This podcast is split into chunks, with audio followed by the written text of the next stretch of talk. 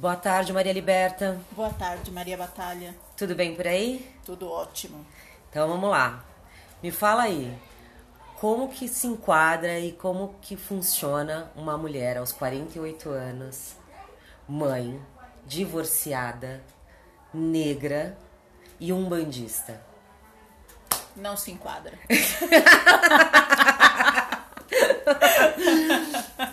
Não se enquadra. E recomeçando. Recomeçando, começando de novo, começando um novo ciclo. É, tem uma coisa que para ter liberdade a gente precisa ter coragem. Isso é um negócio que nunca me faltou. Até coragem para fazer as escolhas erradas que eu já fiz, eu tive. E coragem para entender que essas escolhas eram erradas, eu também tive. É, e coragem para tentar as escolhas certas também tive. Então, se a gente não tiver coragem, eu não consigo. Não consigo viver. E liberdade sempre foi um negócio que pautou minha vida. Sempre foi um negócio que pautou minha vida. É, o meu casamento acabou porque eu sentia que eu não tinha mais liberdade de ser quem eu era. Os meus ciclos no trabalho, nos trabalhos pelos quais eu já passei, acabaram porque eu não tinha liberdade de ser quem eu era. Meu ciclo no meu primeiro terreiro acabou quando eu não tinha liberdade para ser quem eu era, mesmo sendo um terreiro de umbanda, porque cada casa é uma casa. E eu passei sete anos dentro de uma, achando que aqui, aquele ali era o meu caminho. Quando eu comecei a questionar para saber, mas o que é isso? Aí a minha liberdade foi tolhida quando a minha liberdade foi tolhida, ali já não me cabia mais. Então, é, não é um negócio fácil de fazer. Todo mundo que tá de fora às vezes te olha, olha que mulher foda, porque tá lutando pela vida e tal. Mas pouca gente te ajuda na hora que a liberdade pesa, porque a liberdade pesa também. A liberdade é, é uma carga pesada para carregar. É. Muito pesado. É, porque quem tem liberdade tem responsabilidade. E essa mulher que não coube no terreiro de Umbanda, que não coube no casamento, que não coube em N trabalhos, que não coube em, em algumas cidades, em algumas situações, quem é essa mulher? Essa mulher é uma mulher que tem. Então, Maria Liberta, quando a gente decide começar, que eu gosto da palavra começar, porque recomeço parece que a gente está remendando. E quando a gente começa, a gente tem possibilidades. Quando a gente decide começar de uma nova maneira, de um novo jeito, é, o quanto que é importante essa tal sororidade que as mulheres falam. E como que funciona na sua cabeça essa sororidade? Eu estou tendo descobertas, né? Aliás, desde que, desde que eu me divorciei, eu tenho descobertas nisso. Eu sempre vi é, mulheres como irmãs, mas não no sentido mais profundo da palavra. E eu só descobri isso quando eu me libertei do meu casamento, por exemplo. Que aí eu caiu a ficha de que muitas mulheres me veem como ameaça.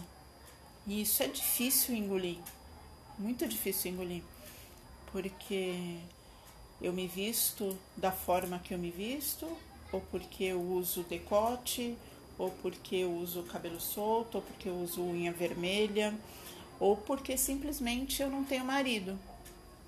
E aí acabo descobrindo que a sororidade, que muita gente fala da boca para fora e que em alguns termos até eu também tenho que me redescobrir, não é isso.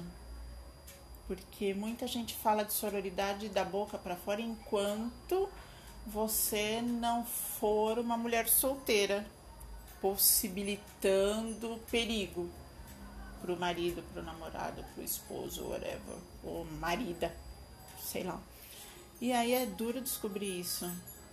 Que essa é mais uma parte da libertação que eu estou desenvolvendo em mim. Eu não tenho que enxergar outra mulher como concorrente para nada.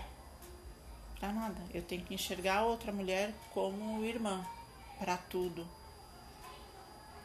E isso, se as pessoas já me olhavam como alienígena em muitas partes por conta disso, agora tá pior ainda, porque agora eu tô com este discurso.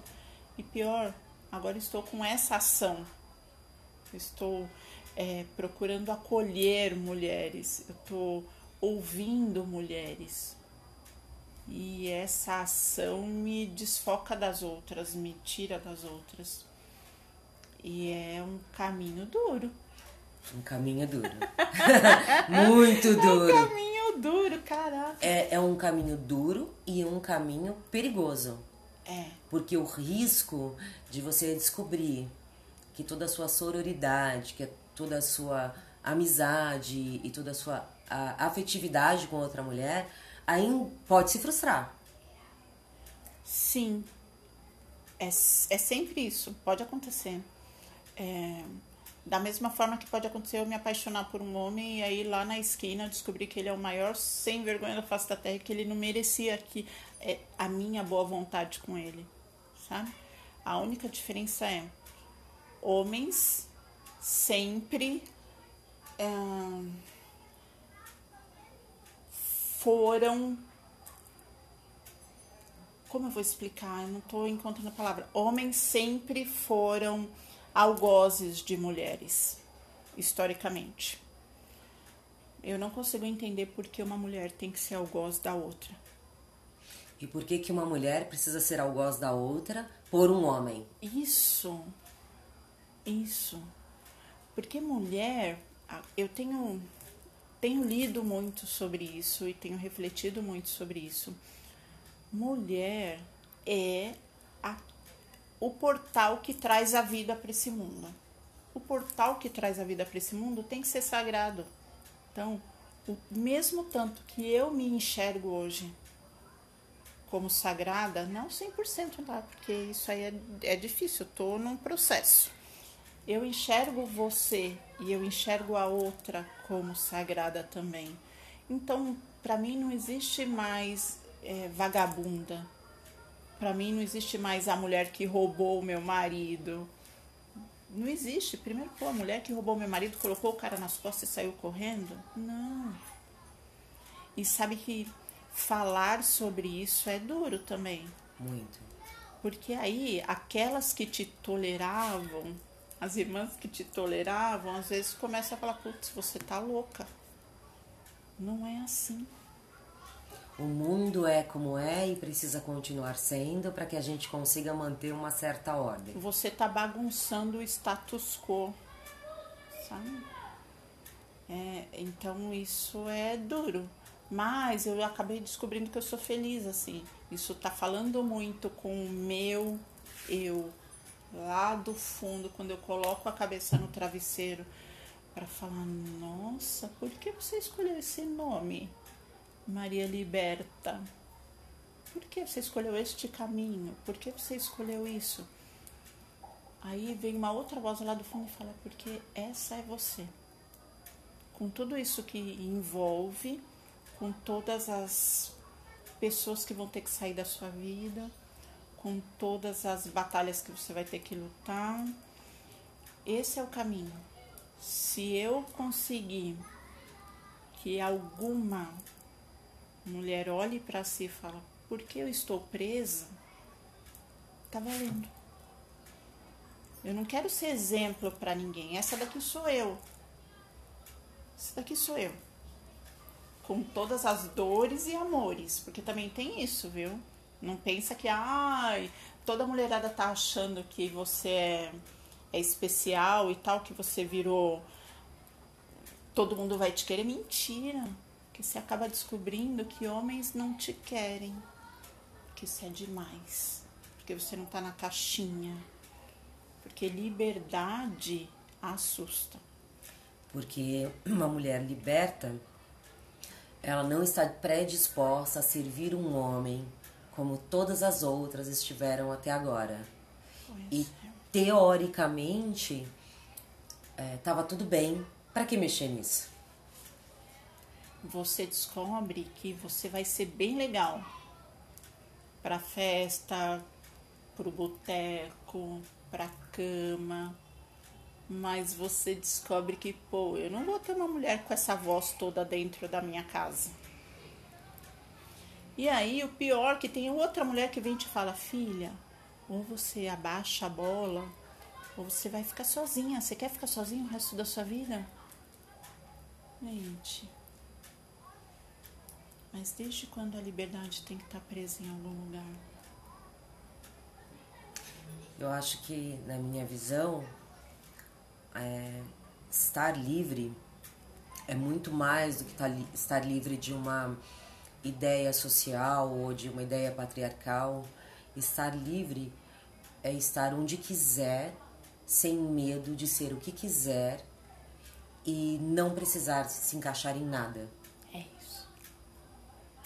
É isso.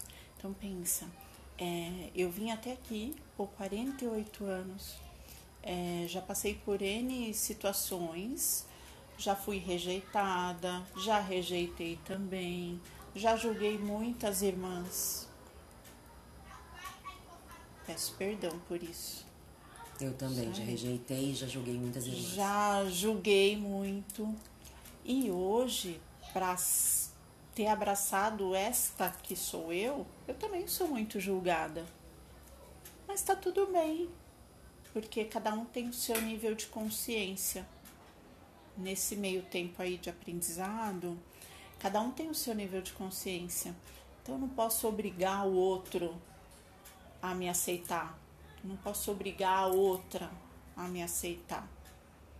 Eu posso ser eu, leal às minhas convicções e às convicções que eu tenho hoje. Porque se olhasse para Adriana de três anos atrás, era outra pessoa.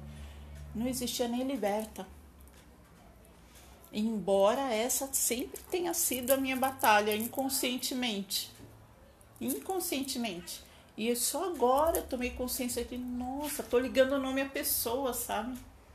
Essa coisa da inconstância, do não querer entrar na caixinha, do meu ex-marido ficar pau da vida quando ele fala: Por que você não faz o que eu tô mandando? Eu, Mas eu casei com você para você mandar em mim, jura? É uma viagem maluca isso, mas eu tô muito feliz com ela. E quando você olha no espelho, se olha não só nua fisicamente, mas nua é, de ideias, nua de conceitos, nua de pensamentos. É, se você pudesse dizer para aquela imagem no espelho o que você deseja que ela encontre e o que você deseja que ela perca, o que, que você diria? Nós estamos só começando. Sabe? Nós estamos só começando. É, nós viemos até aqui tentando desamarrar todas as coisas.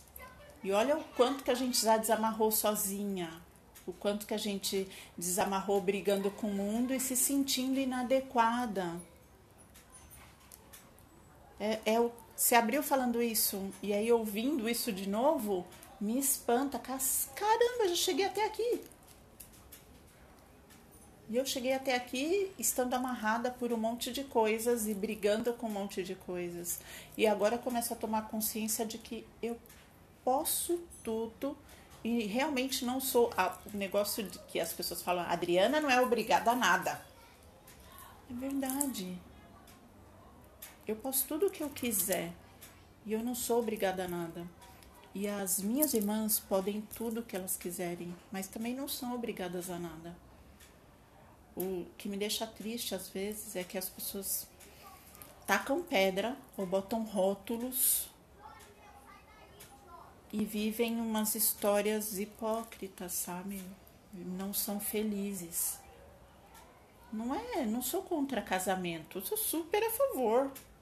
Desde que você seja feliz. Não existe isso de casamento não traz felicidade. Se tá casada, já vai saber que não vai ser feliz. Não, eu não posso aceitar que seja isso. Eu não posso aceitar que a deusa queira isso pra gente. ou para muitos ainda que é só Deus, né? Um Deus masculino. Mesmo um Deus masculino não quer isso pra gente, de forma nenhuma.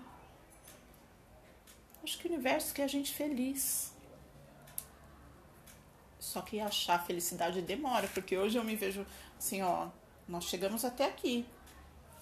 Nós vamos ter que tirar vários pedaços para achar a Adriana verdadeira, porque o que a gente vê lá ainda é uma Maria que, que tá em pedaços.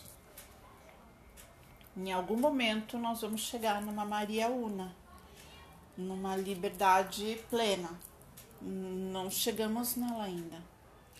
Porque... Mas não desista. Se eu posso falar alguma coisa pra ela, vai doer. Mas não desista, porque você é corajosa, você veio até aqui. E veio até aqui sem muita ajuda, sabe? E agora você tá acolhida.